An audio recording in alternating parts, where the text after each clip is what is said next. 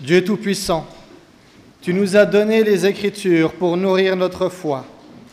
Permets que les paroles que nous allons lire et méditer maintenant se gravent dans nos cœurs et consacrent notre vie à ton service, par Jésus-Christ notre Seigneur. Amen. Ô vous tous qui êtes assoiffés, venez vers les eaux. Même celui qui n'a pas d'argent, venez demandez du grain et mangez, venez et buvez, sans argent, sans paiement, du vin et du lait. À quoi bon dépenser votre argent pour ceux qui ne nourrit pas, votre labeur pour ceux qui ne rassasient pas? Écoutez donc, écoutez-moi et mangez ce qui est bon, que vous trouviez votre jouissance dans des mets savoureux Tendez l'oreille, venez vers moi, écoutez et vous vivrez. Je conclurai avec vous une alliance perpétuelle. Oui, je mentionnerai les bienfaits de David. Voici, j'avais fait de lui un témoin pour les clans, un chef et une autorité pour les populations. Voici une nation que tu ne connais pas, tu l'appelleras et une nation qui ne te connaît pas courra vers toi. Du fait que le Seigneur est ton Dieu, oui, à cause du Saint d'Israël qui t'a donné sa splendeur. Parole du Seigneur.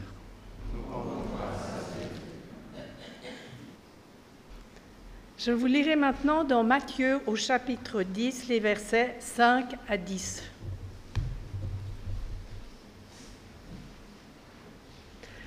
Ces douze, Jésus les envoya en mission avec les instructions suivantes. Ne prenez pas le chemin des païens et n'entrez pas dans la ville des Samaritains. Allez plutôt vers les brebis perdues de la maison d'Israël. En chemin, proclamez que le règne des cieux s'est approché. Guérissez les malades, ressuscitez les morts purifiez les lépreux, chassez les démons, vous avez reçu gratuitement, donnez gratuitement. Ne vous procurez ni or ni argent, ni monnaie à mettre dans vos ceintures, ni sac pour la route, ni deux tuniques, ni sandales, ni bâton, car l'ouvrier a droit à sa nourriture. Chers amis, on pourrait traduire la belle prophétie d'Isaïe que nous avons entendue tout à l'heure, le début de cette prophétie, on pourrait la traduire un peu comme ça. Oh hé, les assoiffés, eh oh, venez vers les eaux. Toi qui es là, sans argent, viens, viens acheter du grain, viens manger. Pas besoin d'argent, le vin, le lait, c'est gratuit aujourd'hui. Voilà une bien belle et bien curieuse invitation. Quel marchand oserait s'exprimer ainsi? Mais là, c'est le Seigneur qui invite, c'est le Seigneur qui régale. Et en ce jour de Kermès, il nous laisse, je trouve, un message très libérateur.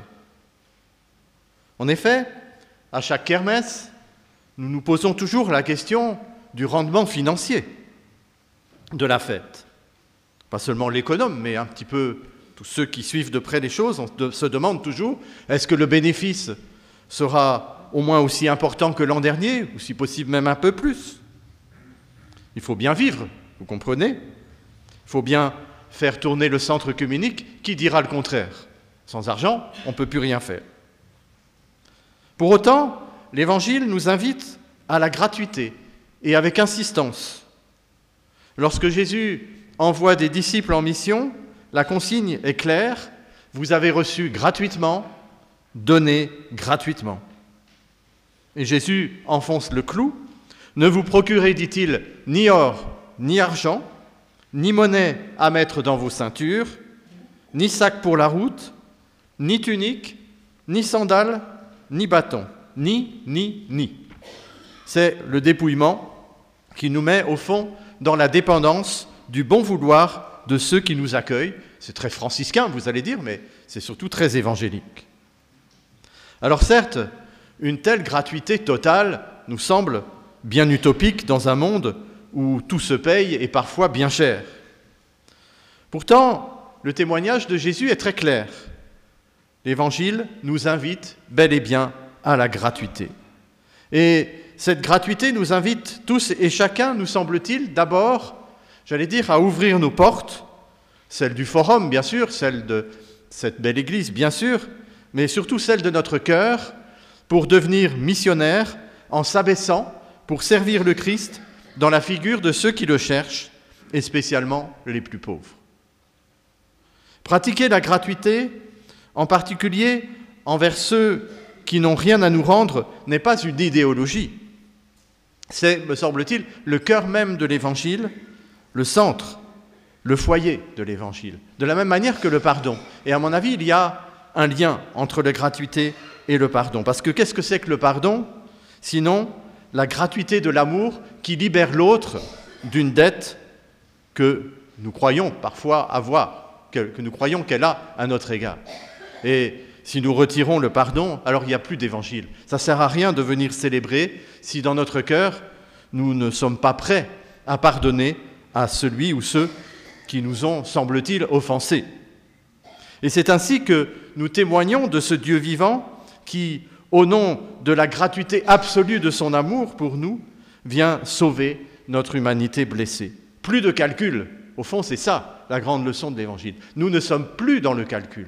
Nous, au fond, nous laissons de côté tout calcul que nous avons de ce que ça peut nous rapporter ou de ce que les autres peuvent nous devoir pour nous ouvrir à un amour qui nous dépasse complètement. Et ainsi, la gratuité, me semble-t-il, est un témoignage qui a un sens profondément spirituel. Et si nous vivons la kermesse dans cet esprit-là, notre gratuité, ça ne sera pas bien sûr de rendre tout gratuit, parce que ce serait à ce moment-là déresponsabiliser ceux qui participent à la kermesse et qui ont les moyens de payer leur nourriture. Vous voyez? Donc il ne s'agit pas non plus d'être idéaliste et puis de dire on, voilà, on va, on va tout offrir gratuitement. Non, chacun peut payer ce qu'il peut, mais nous le vivrons, j'allais dire, dans un état d'esprit qui invitera les autres à faire preuve à leur tour de gratuité dans leur comportement. Et ça, c'est quelque chose que j'ai remarqué bien souvent. Lorsqu'on est libéré de tout souci de, de, ce que ça nous rapporte, eh bien les autres, au fond, sont encouragés à faire la même chose. Et donc, les encourager à faire preuve de gratuité dans leur comportement et dans leur manière de dépenser leur argent. Quand Jésus envoie ses disciples en mission, ils doivent, dit Jésus, n'attendre aucun salaire, aucune récompense, précisément pour que leur mission ne soit pas viciée à la base. Ça ne veut pas dire que ceux qui les accueillent ne doivent pas porter le souci de leur bien-être minimum. Hein. Jésus dit toute peine mérite salaire. Lorsque vous allez chez les gens, eh bien vous laissez-vous accueillir par eux et, c'est normal puisque quelque part il y a un échange entre ce que vous leur apportez et ce que eux vous apportent. Et au fond, cet échange me semble aussi très évangélique, voyez. Mais de quoi témoigne-t-on en fait? Eh bien tout simplement du fait que la gratuité n'est pas seulement une condition de désintéressement, mais la gratuité, c'est l'autre nom du don. Et au fond, la gratuité, ne serait-ce pas une personne Ne serait-ce pas l'Esprit Saint? C'est en tout cas, dans la tradition chrétienne la plus ancienne, ce qu'on dit. Le don, la gratuité, c'est le nom propre de l'Esprit Saint. Parce que le seul l'Esprit Saint est totalement gratuit et lui seul doit inspirer nos comportements.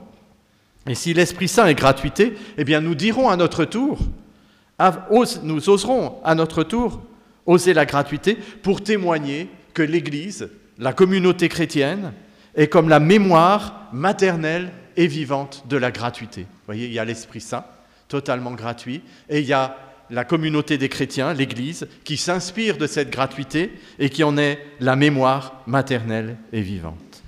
Eh bien, que le Seigneur nous y aide, que le Seigneur fasse de nous des vrais témoins de cet amour de Dieu, qui n'est que donc gratuit de son amour, pour que nous puissions, en quelque sorte, incarner la gratuité dans notre monde. Amen.